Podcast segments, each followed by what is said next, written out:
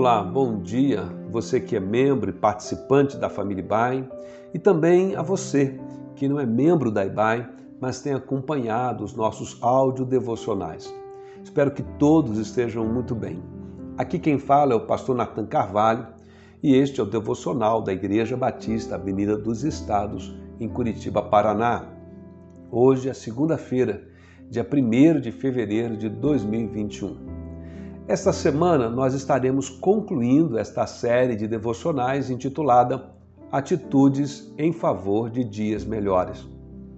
Especificamente nesta última semana, nós vamos conversar e refletir sobre disciplinas espirituais. Nosso tema então será Disciplinas espirituais em favor de dias melhores.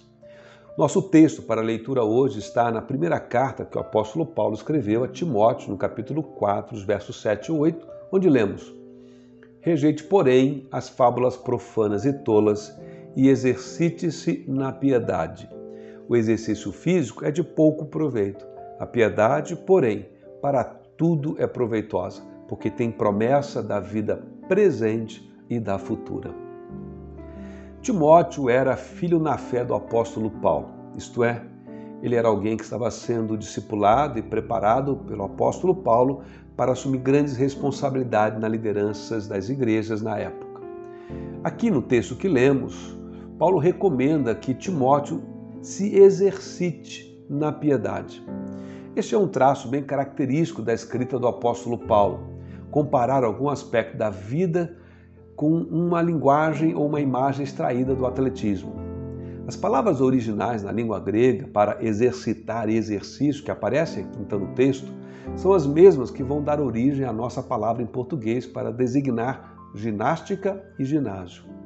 A ideia, basicamente, então, do conselho que Paulo está dando a Timóteo era para que ele fizesse exercícios espirituais à semelhança de um atleta que faz exercícios físicos. Para progredir na vida cristã, Timóteo precisava desses exercícios espirituais, precisava treinar bastante de um modo disciplinado como um atleta, só que de natureza espiritual. Que exercícios são esses? Esse será o nosso assunto ao longo dessa semana. Falaremos de alguns exercícios fundamentais, não de todos, e que nos ajudam então a entrar em forma na nossa vida cristã. Hoje o que nós queremos é apenas destacar que as palavras de Paulo a Timóteo também são úteis para nós hoje. O seu conselho é um convite para sairmos da inércia espiritual a inércia espiritual nos leva a uma vida que resulta é, em uma fé cristã frágil, sem energia, indulgente e facilmente desfocada dos propósitos de Deus para seus filhos. Observe que o texto começa como que um alerta. Rejeita as fábulas profanas e tolas, diz Paulo. Na tradução bíblica, na linguagem de hoje, nós lemos: Não tenha nada a ver com as lendas pagãs e tolas para progredir na vida cristã, faça sempre exercícios espirituais.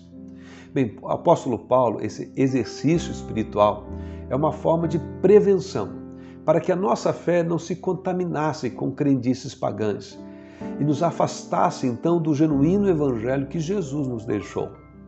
Eu não sei se você tem vivido fisicamente uma vida sedentária, sem atividades físicas, sem exercícios, ou ao contrário, você é alguém que está sempre procurando se exercitar, caminhando, fazendo academias, seja qual for o seu caso.